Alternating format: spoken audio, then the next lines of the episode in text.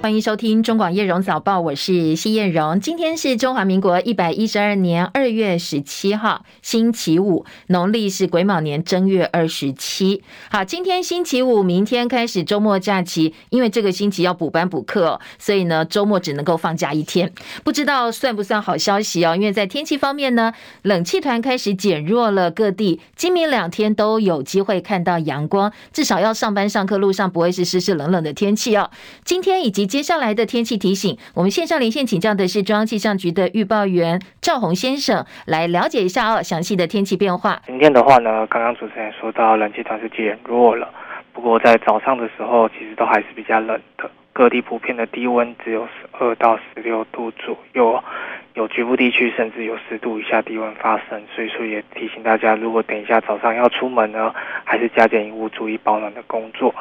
那在今天白白天高温的部分的话呢，因为环境的风场慢慢的转到偏东到偏东南风的一个环境，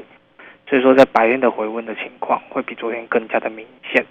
除了在竹苗以及中部沿海的高温可能只有十九度左右以外呢，其他各地都有机会来到二十二到二十五度，甚至在高屏地区有机会来到二十六、二十七度。所以说各地普遍都是属于温暖舒适的天气情况。至于在降雨的部分的话，其实刚刚主持人也是有提到了，所以其实比较偏少了，所以各地都是可以看到阳光的。只有在东半部地区、恒春半岛以及大台北山区的东侧呢，今天可能还是有一些零星的飘雨，不过整体而言还是以稳定的天气为主体。那另外再提醒大家，从今天晚上开始就要留意在西半部还有金门马祖可能会有雾或低云的状况哦。请大家行车用路还有交通往返一定要多加的留意。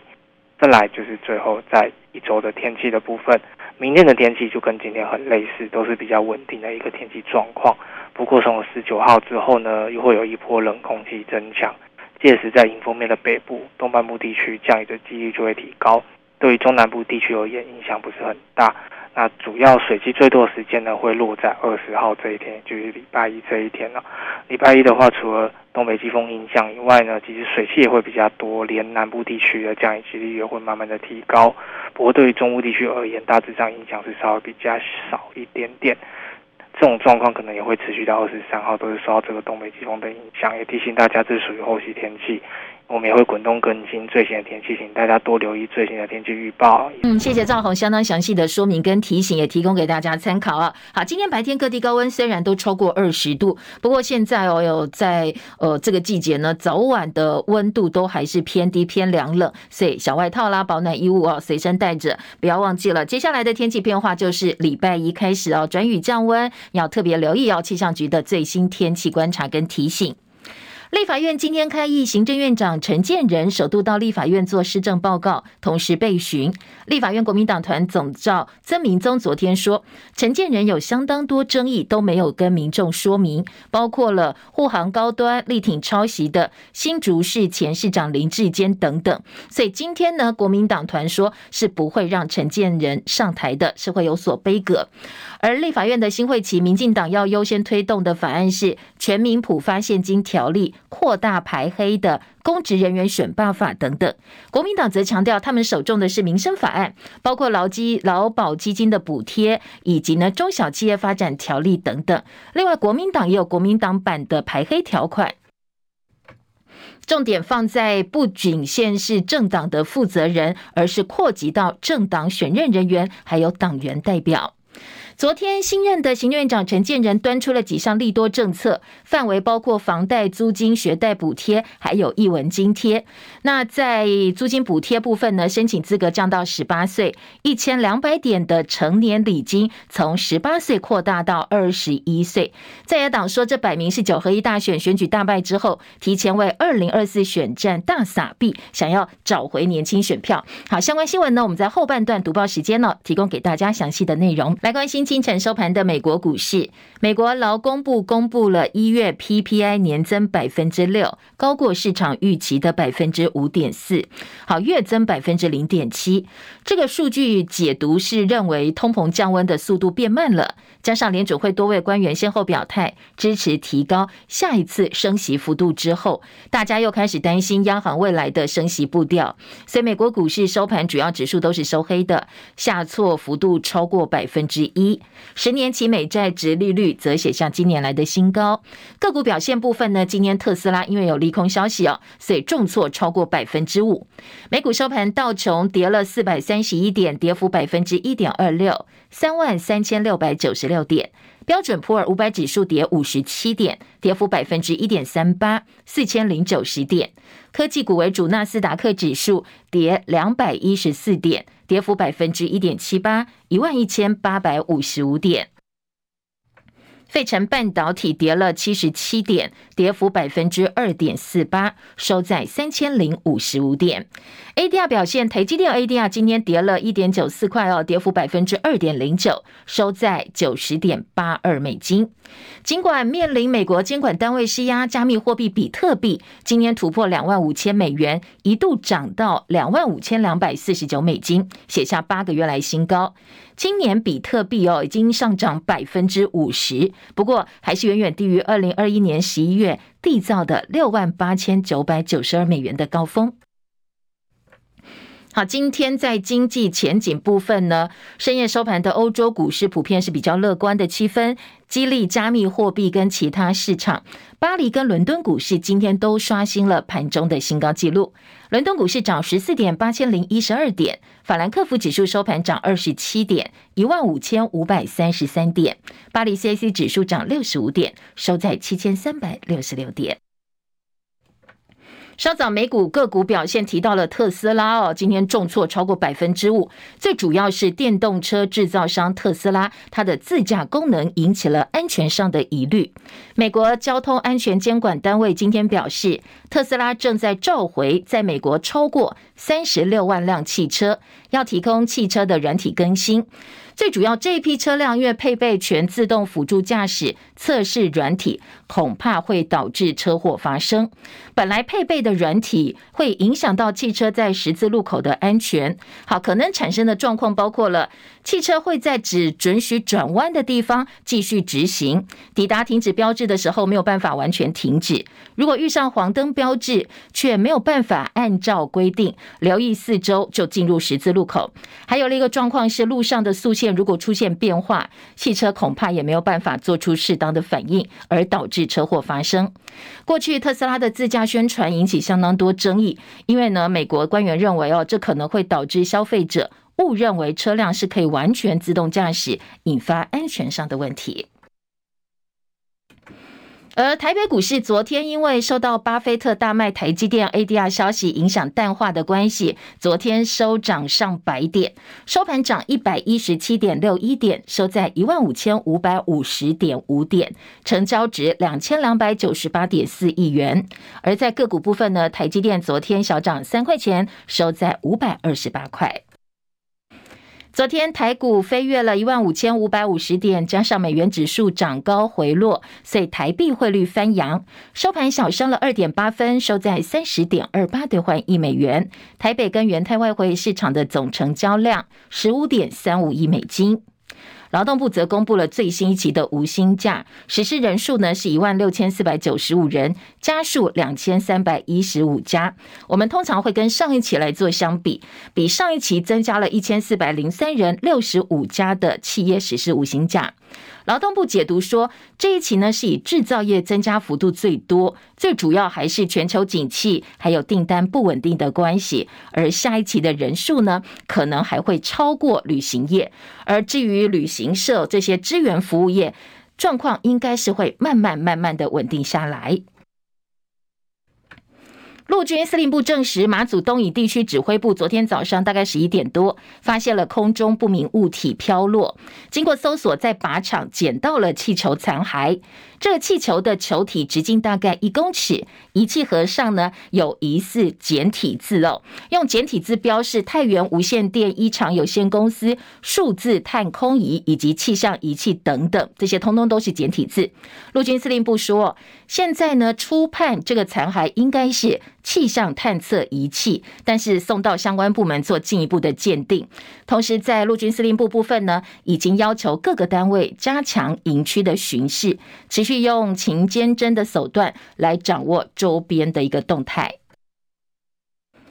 美国总统拜登稍早为气球事件发表谈话，他强调的是不会为中国大陆气球入侵美国领空遭到击落而道歉。不过，他也表示希望跟中国国家主席习近平能够对话通话，理清真相。此外呢，拜登特别强调，在美加领空被击落的三个不明物体，现在看不出来跟北京有关系。切海伦的报道。美国总统拜登今天表示，日前击落的三个高空不明物体，目前为止没有证据显示和中国间谍气球计划或其他外国相关。他在上任之后，下令清查不明物体现象，了解其中包括各国公司和研究机构的非恶意行动，也包括了合法的科学研究。他也要求强化识别追踪，并且研究和中共解放军有关的高空侦察气球。至今没有证据显示高空物体数量急剧增加。这是拜登首度针对一一连串不明飞行物体出现在北美领空，引发美国空域安全疑虑，发表谈话。拜登说，击落中国侦察气球传递着明确的讯息，那就是侵犯美国主权是不可接受的。他第一时间就下令要求尽快击落气球。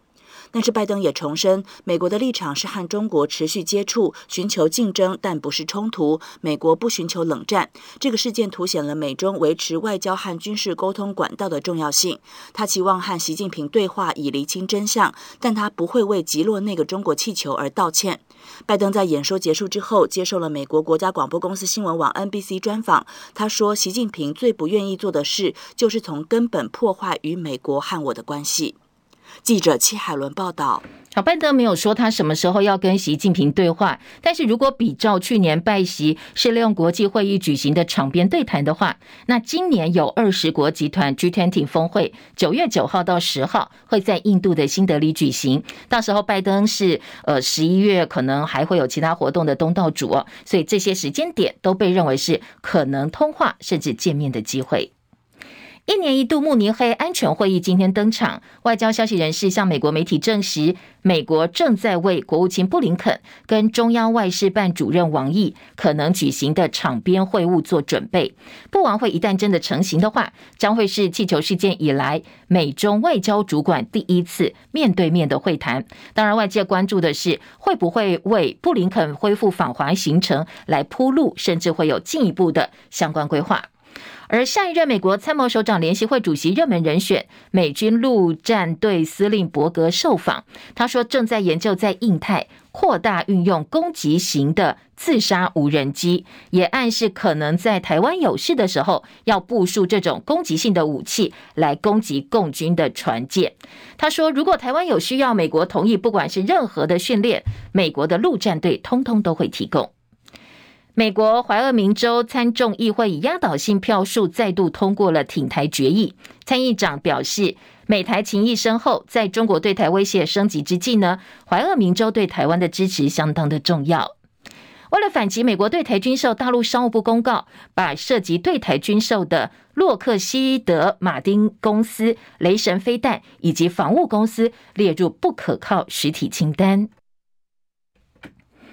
美国俄亥俄州二月三号发生了火车出轨事故，有列大概一百五十节车厢的列车发生意外，其中三十八节车厢出轨，十二节的车厢陷入火海。出轨车厢当中有十多节车厢载的是危险的化学物质。包括易燃的氯乙烯以及丙烯酸丁酯等等，而为了避免引起大爆炸，所以二月六号人为控制释放五节车厢当中的氯乙烯气体，而这个氯乙烯呢，是被美国明文定为的呃致癌物质哦，可能对人体造成相当大的影响。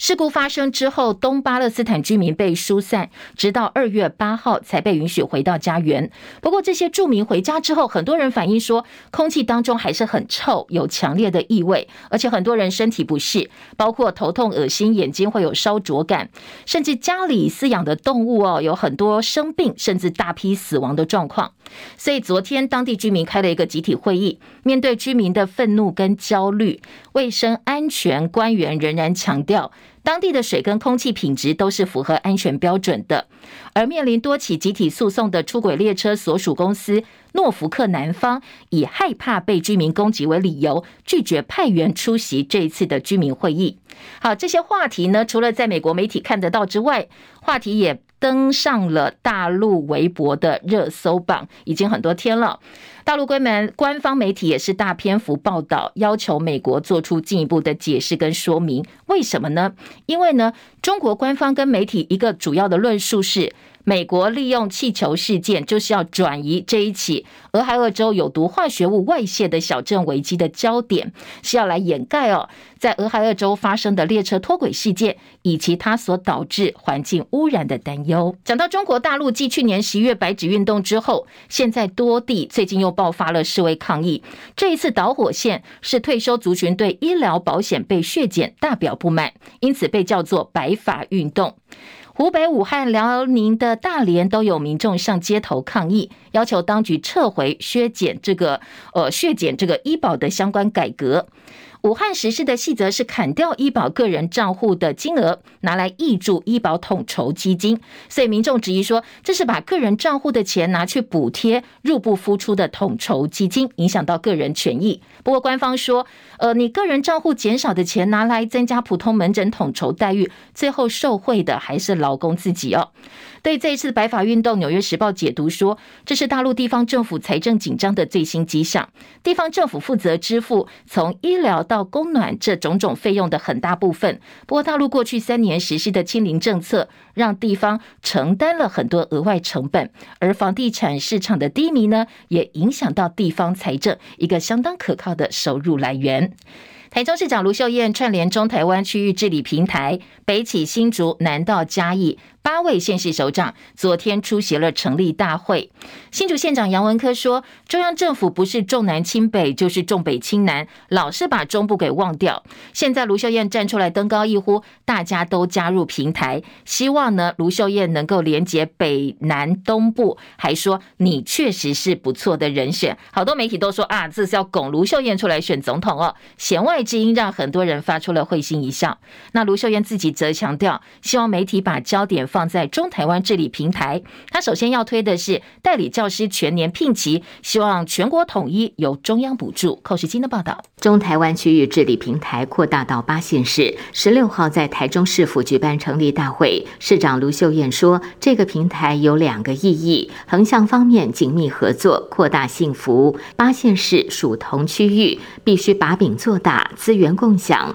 唯有紧密合作，七百万民众才能享有一乘八的方便。和幸福。其次，纵向方面，唯有地方团结，力量才强大，中央才会正视地方的意见。卢秀燕说，未来八县市会轮流主办，而成立大会首要推动的就是代理教师全年聘齐，请全国统一中央补助，不分党派，凝聚共识，解决问题。我们八位县市长会共同为区内的七百万的民众幸福而坚持努力。嘉义、云林、南投、彰化、苗苗栗、新竹县市长轮流发言，肯定区域治理平台合作绩效。新任县市长南投县长许淑华。苗栗县长钟东锦、新竹市长高虹安都希望卢市长当领头羊，反映中台湾共同心声，争取民众更多福祉。中广记者寇世京在台中市报道。国民党台北市议员徐巧芯在去年九合一大选期间曝光前卫福部长陈时中十指紧扣的照片，一度成为热门话题之一哦。不过，他也因此被告发违反选罢法，意图使人不当选。台北地检署调查之后认为这件事情是可受公平之事，所以昨天处分不起诉。而徐巧芯事后在脸书发文说：“啊，这个陈时中呢，现在已经是法院认证的咸猪手。”选举结束之后，前新竹市的市长林志坚台大硕士论文疑似抄袭风波还是没有平息。前国安局长陈明通日前再发声明说，他要帮林志坚论文冤案讨公道。不过，在看了陈明通最新发布的声明之后，那陈明通的公道到底在哪里哟？有很多网友热议。而在台大的部分呢，呃，现在所谓的论文模板，到底什么叫公版，也引起很多的争议。记者叶博义哦，提供给大家进一步的分析报道。前国安局长、台大国发所退休教授陈明通，二月十四号以幽灵之间含冤莫白为名，再度发表声明，说要还林智坚一个公道。看完整篇声明，我们惊愕莫名。陈明通当了那么久的研究所教授，但他在声明中对硕士论文的产生似乎有相当严重的误解。陈明通这篇声明中最为骇人之处在于，他声称余正煌的最初论文写作版本没有一个字是出自余生手笔，完全是陈明通本人为了协助余生更改论文题目后，能在毕业期限的半年内完成论文口试所预先准备的内容，是陈明通本人克制化台大国发所论文写作公版，在这公版中每一个字句每一个架构与学生们没有半点关系，也就是说，陈明通自己招认他有一份论文模板，只要是写不出论文的学生就拿这份模板去照。抄，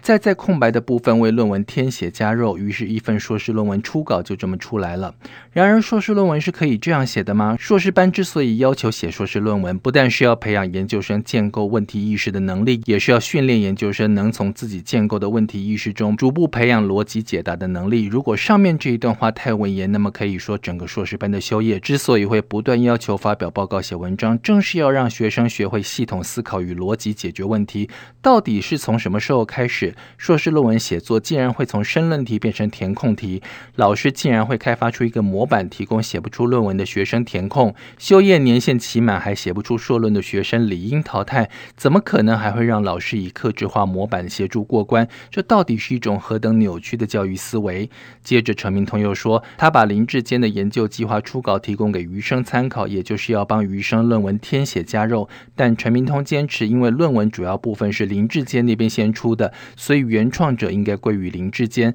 在这里，我们的问题是：根据陈明通这种三观不正的论文写作法，林志坚的资料是否由林志坚自己所做，还大有问题。这且不论。然而，陈明通难道不知道，在学术界谁先发表研究成果，那么他就是这个研究成果的拥有者？这一点在自然科学研究中尤其明显。这也就是为什么在自然科学研究中，研究团队积极要求保密，因为若是研究成果被其他团队抢先发表了，那么原先的研究团队不管再怎么强调自己是所谓的概念原创者，也不会被接受。因此，不管余正煌的资料怎么到手，既然他先发表了论文并通过了口试拿到了学位，那么这些研究的原创者自然是余正煌。最令人不解的是，经营学术圈如此长久的陈明通，怎么可能会一直困在这里难以自拔？再以新闻圈为例好了，A 拿到的独家偷偷告诉了 B，但 B 没有义气抢先发布了，那么这条新闻就是 B 的独家，不管 A 在再如何跳脚也都没有用。这么简单的道理，陈明通怎么还会认为林志坚台大论文案是一场冤案？然而，在这整个案例中，我们真正感到胆战心惊的是，这么一个脑筋不清楚、完全搞不懂研究伦理的所谓教授，竟然占据台大教习如许长久的时间，真是给台大蒙羞，给胡佛教授蒙羞。我们也不知道当初台大政治系是如何教育陈明通的，我们只知道亡羊补牢，为时未晚。如果今天我们若继续纵容陈明通再这么积非成是下去，他日毁灭的就是整个台湾的高教体系。中广记者叶博弈在台北报道。好，疫情焦点部分呢？昨天本土疫情新增一万六千四百七十七例的本土个案，连续十三天下降。疫情指挥中心预告，如果国内疫情稳定的话，三月份会调整确诊者的隔离措施，从五加 N 改为零加 N，同时会修正通报条件，轻症就不必通报。好，白话一点讲，就是不必隔离，也不必通报了。另外，疫情记者会会改为每周一次，最快最快三月份会上路。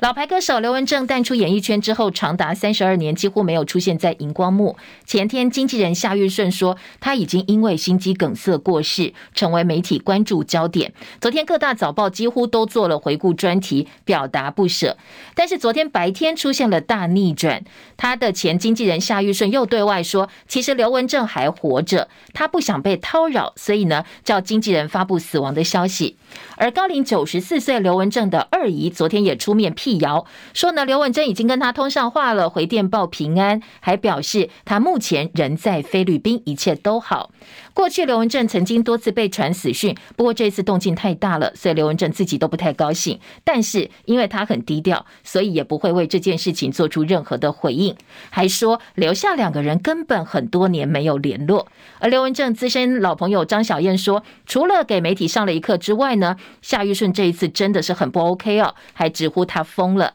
好，夏玉顺呢？另外还有一个争议，说有媒体报道，一月二十九号他搭华航 CI 零零四航班的时候，在机上有很多很多失序的行为，包括叫男的空服员帮他穿袜子啦，要吃别的乘客餐点，还咆哮其他乘客。那这件事情，华航也证实了，说对这个班机呢，确实哦有旅客滋扰，最后这个旅客是交给航警来处理的。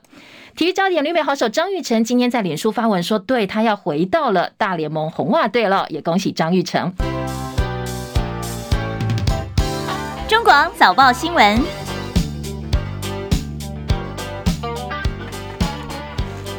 好，今天早报综合性报纸的头版头条，通通都是昨天呃阁揆陈建仁释出来的大力多政策，很多项哦，要相当多的领域，特别是房贷补贴部分。今天包括了中时、联合、自由都是头版头条，两个财经报纸，工商经济头版下半版面也都直接写说，呃，房贷补贴或者是用补助这样一个名称呢，一次给三万，每户可以拿到三万块。好，这个是呃财经报纸的标题，综合性报纸呢。大标题是像《自由时报》说，房贷补贴每户三万，估五十五万户受惠，设门槛排富，必须是自用住宅，限制家户所得跟房价。好，这个就是美杠了，限制家户所得跟房价这个部分呢，很多专家在新闻当中都受访质疑了。而《联合报》呢是说，房贷补贴自用住宅每户三万，前年家户所得一百二十万以内。IP 大撒币治标不治本，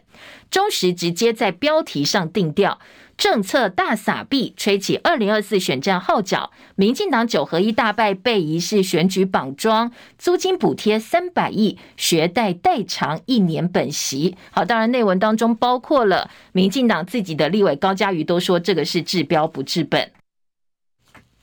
财经报纸两个报纸的头版头条，《工商时报》呃，其实焦点是一样的，《工商时报》的大标是“存股族大力多，金控配息今年不设限”。那《经济日报》则校标题“存股族安啦，金控资本公积配息，现在金管会准了”。先前传出金管会限制金控发放股利，那金管会昨天解释说，今年发放去年股利是否盈余公积跟资本公积发放股利，交给金控公司自己审慎评估必要性跟妥。妥适性提报董事会充分讨论之后，没有其他限制。那先前传出金管会打算针对金控发股利释出的三大禁令，那现在恐怕哦，法人帮忙算了一下，只有一家金控殖利率会超过百分之四。好，两个财经报纸都说呢，金管会这个部分昨天进一步提出了澄清。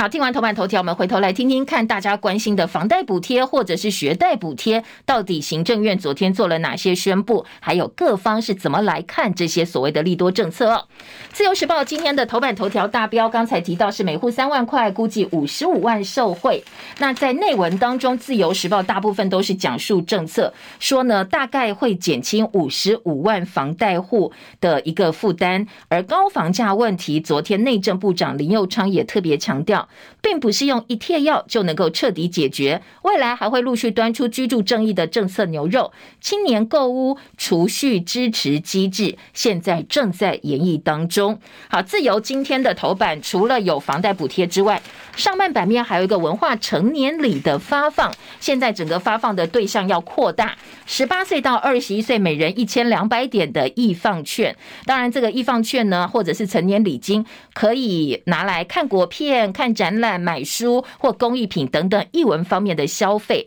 总计哦，这个文化成年礼，这个是文化部争取到的一个呃相关的福利，说扩大发放之后，大概九十万人受惠。好，所以这个是自由时报两个利多，同样放在头版上半版面来做报道。联合报今天的头版则是来报道，特别是房贷补贴以及所谓的一文振兴学贷补助的部分。头版头条啊，当然大标题说是每户三万块，在图文部分呢，则是说这笔钱真的发下去是有用吗？给这笔钱有用吗？因为在野党批示政策买票，就连绿营自己立委也说是治标不治本。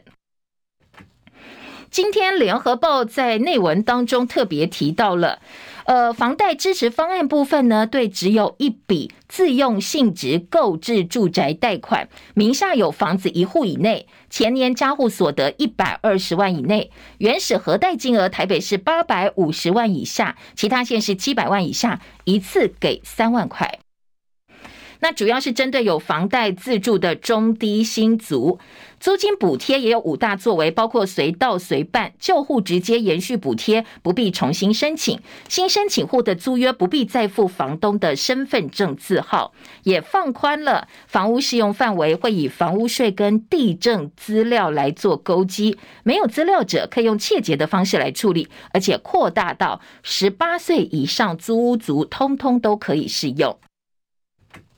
今天联合报访问了正大地震谢老师老师退休老师张金鶚，他说呢，各地区的薪资所得、房价消费水准本来就不一样，不应该用一把尺来衡量。在双北买房子。贷款金额不到千万，显然是经济条件比较好的族群。如果核贷总额在八百五十万跟七百万以下才能够领补助的话，你就不公平了嘛？哦，房贷支持方案在呃张金二老师眼里叫做锦上添花哦。好，这是联合报今天头版的内容。中国时报直接说政策大撒币，在内文当中把昨天行政院的利多措施做了一个表格的整理报道。包括中低薪的房贷补贴，刚才提到几个条件，租金补贴呢，就特别的部分是不必再付房东资料了。学贷补贴，弱势学生在毕业之后，从今年起，如果你抚育十二岁以下学童，或者是去年平均月收入不到四万块。代偿一年本息，译文就是刚才提到扩大一千两百点的成年礼金到二十一岁。好，今天在中国时报除了告诉大家政策内容之外，也来检讨哦，说呢，其实呃这个很明显就是要讨好年轻选票哦。来看一下今天呃中国时报的版面安排，如果是透过直播的听众朋友，也可以稍微瞄一下。当然内文很多很多都在讨论说这些政策到底呃有。有没有办法真正的派上用场？像自由时报今天自己二版就说，如果呃单身买小宅、小户的比较小坪数的住宅的话，是比较容易达标的。三明治房贷族恐怕很难受惠。桃园、台中、台南、高雄获得补助的几率比较高。业者说，你撒了一百六十亿元，还不如去盖社宅或者是中继宅。自由时报哦，自己来看政策，都引用立委的说法。一次性的房贷补贴很难实现居住正义，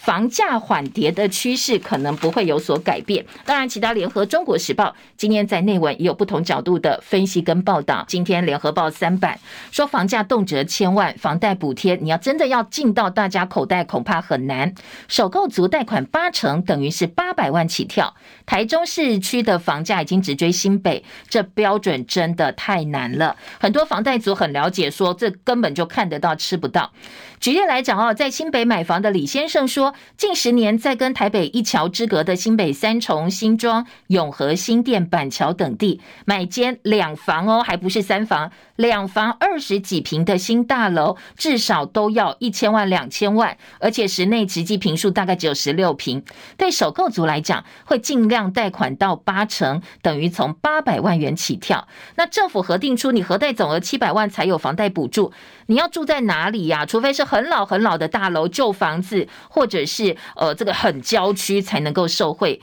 你住在市区，其实生活也蛮辛苦，不见得比住郊区的人日子好过。那我又没有办法去申请到补助，显然是不公平的。台中市李姓上班族说，他跟太太加起来年薪超过一百二十万，前年在南区买大楼建案小两房的房子，包括停车位，房价超过一千两百万，这是台中哦。台北更夸张，台北你呃不到千万，或你这个七八百万、一千万，你要买到什么样的房子？供一个家庭居住真的是，呃，几乎是不可能的事哦。相关的标准呢，在不管台中、台北都已经超过政府的门槛，但是他刚刚好超过一百二十万的年薪，跟太太加起来。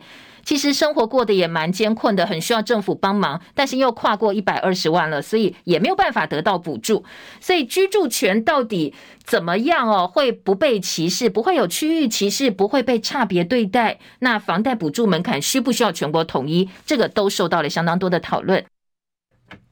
在野轰不合理房价搭错误的政策，质疑选举到了大撒币。而高嘉瑜说，居住正义实现只靠公堂补助是治标不治本，短期房贷补贴支持有违分配正义。好，我如果今天很穷，很需要帮忙，但是我买不起房子，这笔钱我根本跟我无关哦，因为我根本买不起房子啊，我怎么可能去申请房贷贷款呢？所以这个让买不起房子的年轻人更有相对的剥夺感。记者侯立安特稿说，投机补贴奢谈居住正义，就你根本不用讲是居住正义了。攸关政府重大民生政策，忌讳的是挖东墙补西墙，治标不治本。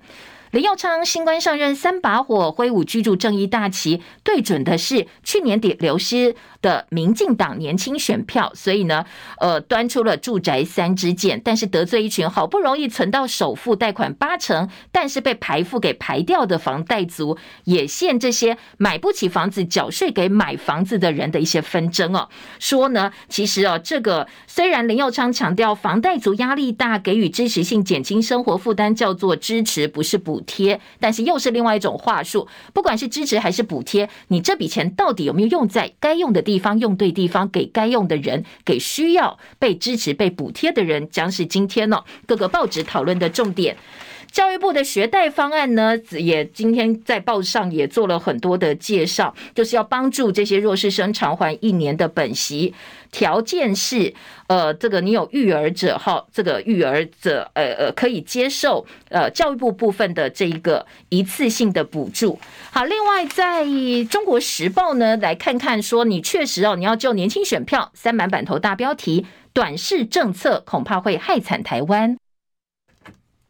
精准补救民进党九合一败选之处，图意图明显，但是你不肯改善大环境，未来民怨会更加的沸腾。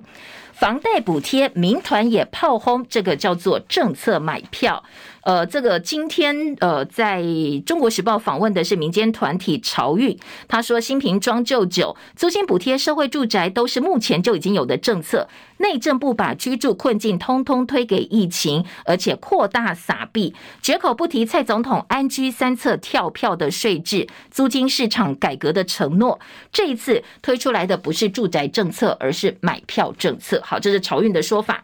一次性补贴很可笑，学者说直球对决高房价，不公平政策剥夺了真正的弱势族群。租屋补贴少一千块，台南、高雄都不开心哦，要求比照桃园跟台中，南高屏通勤通学月票，也希望政府能够给钱帮帮忙。好，在住宅政策部分呢，今天呃，财经报纸《经济日报》用二版整个版面来看。蓝绿立委的质疑，以及呢，现在民众的一个呃反应。今天在《经济日报》说，这叫做买不起房子的缴税给买房子的人去支持他们，而且如果你是小宅单身族的话，比较容易拿到优惠。好，今天的《经济日报》哦，在二版整个版面来看一看这一次的住宅补贴政策到底呃，不管民众，不管是实际业界或学者有什么样的看法。讲到大撒币政策到底有什么样的作用，有没有办法发挥作用？今天联合报在头版二题，让大家从另外一个角度来看呢。说每胎发五五万块，但是呢，人口写下新低，就少子化撒币证实是无效的。今天联合报用的呃这个例子呢是专题报道，屏东的恒春为了抢救人口流失危机，每年花一点六亿元打造从生到死都有钱领的社会福利。生育猪今天呢，今年加码到你生一胎给五万块，但是还是没有人想生孩子哦。说呢挡不住少子化土石流，去年人口创下摄政五十八年来的最低纪录，恒春就是台湾的缩影。生育补助发越多，新生人口越来越少，证明这个药方是错的，撒币根本无效。你已经从生到死都有钱领，还是没有办法催生，因为呃，房价高，在地年轻人又移到别的地方去，反而是你福利依赖之后，可能会让地方财政的黑洞扩大。所以你一直一直靠发钱来抢救这些危机，其实是没有用的。而联合报内页也说，六都百亿催生人口少掉一个镇，五年新生儿减少三点八万，造成了福利移民迁户口，领完钱就迁走啦。我只是要领这个一笔钱而已。所以呢，专家说，其实哦，你要真正的包括了呃这个。育儿的资源啦，让员工敢生，然后更多更多的友善环境，才是真正治本的方法。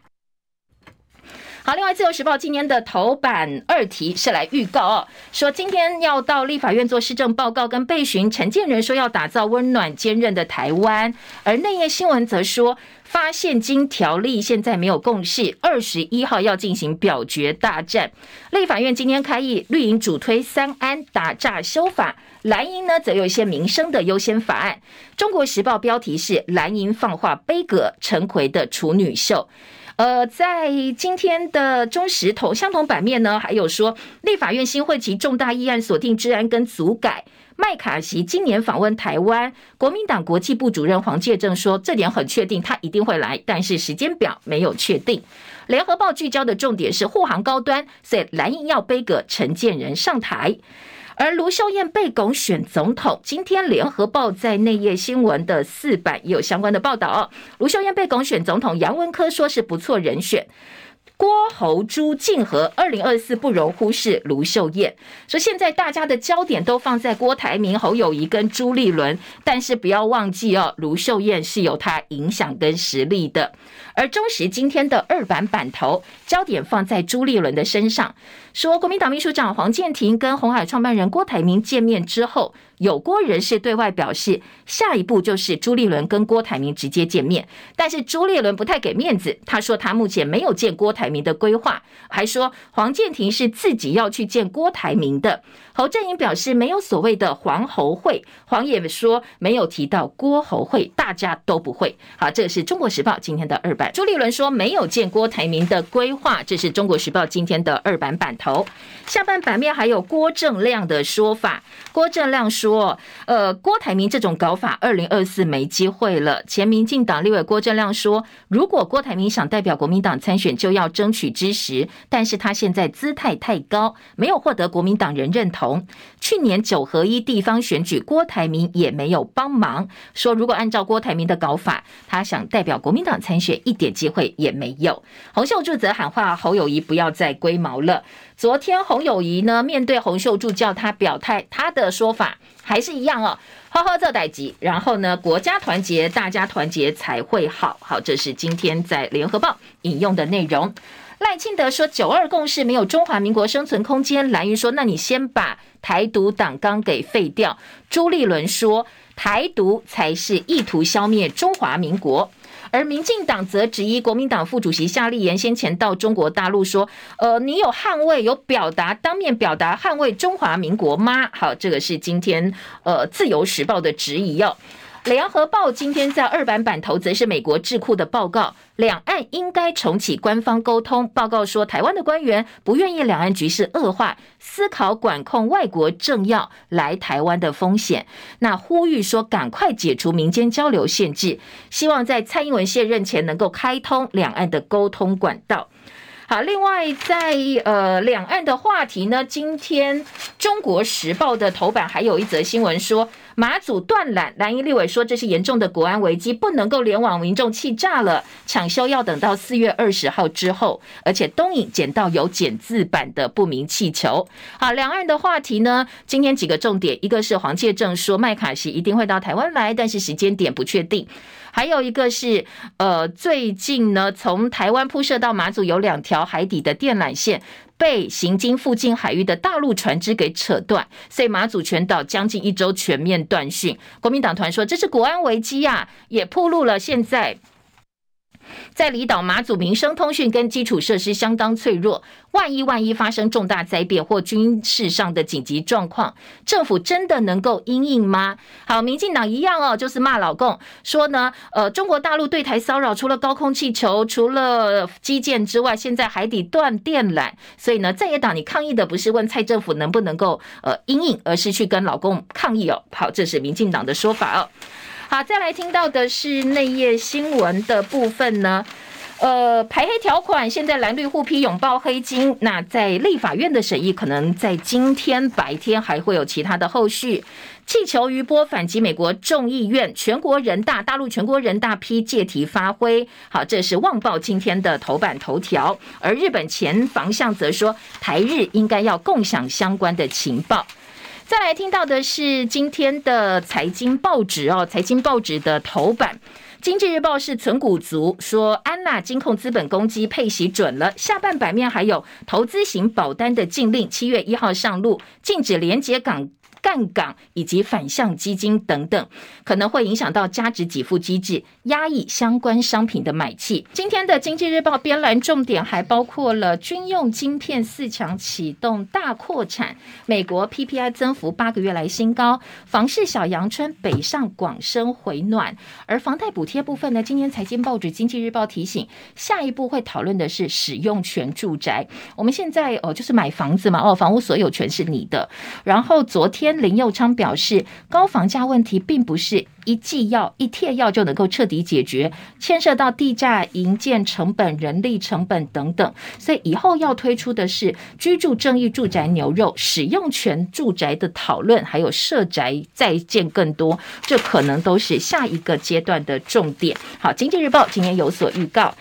内页新闻关于呃这个我们的。生活焦点部分哦，确诊林佳恩的免隔离措施，联合报今天说最快三月份上路。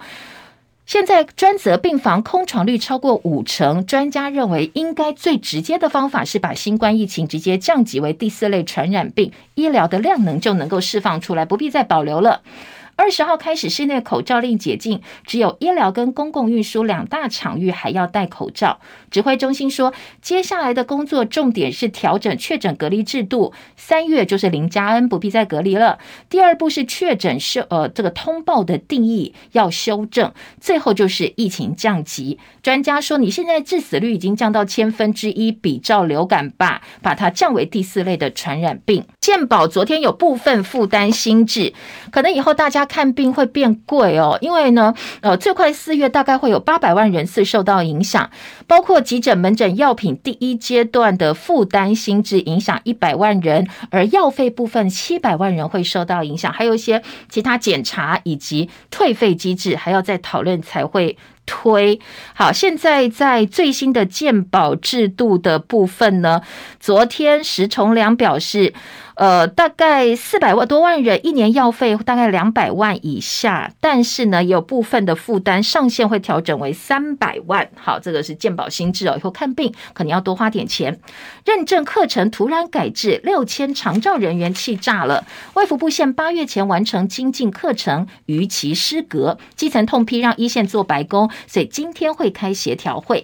卫福部为了加快增加长照人力，四年前开办八加四赋能实施的实务基础训练，只要你完成课程就可以提供服务。但是上个月又说了，呃，我不承认你这个八加四课程，你八月前必须要完成精进专业的服务课程，否则就要没有资格了。你怎么一下跟人家讲，我弄完这个我就可以得到资格，然后说改就改？所以大概六千多个长照人员气坏了。你怎么朝令夕改？以后谁敢相信政府说的呢？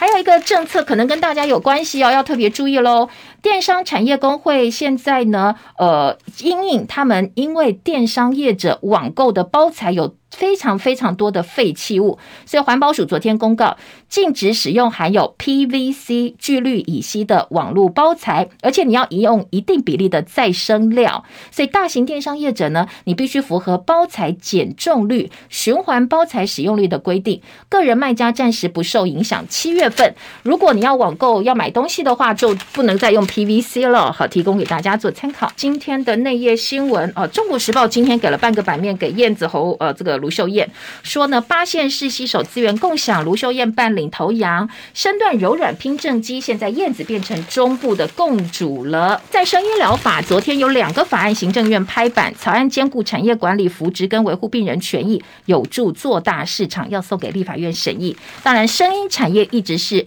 呃蔡政府的重心嘛。哦，昨天有再生医疗两个法案通过。呃，关于健保部分负担心制，你如果有兴趣的话，《自由时报》今天在内页新闻的生活新闻版也有整个版面的报道，提供给大家做参考哦。大陆的白法运动因为医保改革所掀起的反抗，《联合报》今天半个版面。刘文正还活着哦，今天的影剧版几乎都是刘文正还活着，整个大乌龙的始末。好，这个喜欢刘文正的朋友也可以找来看一看。时间到了，谢谢大家收看收听，也祝福大家哦，补办课美满，下周见，拜拜。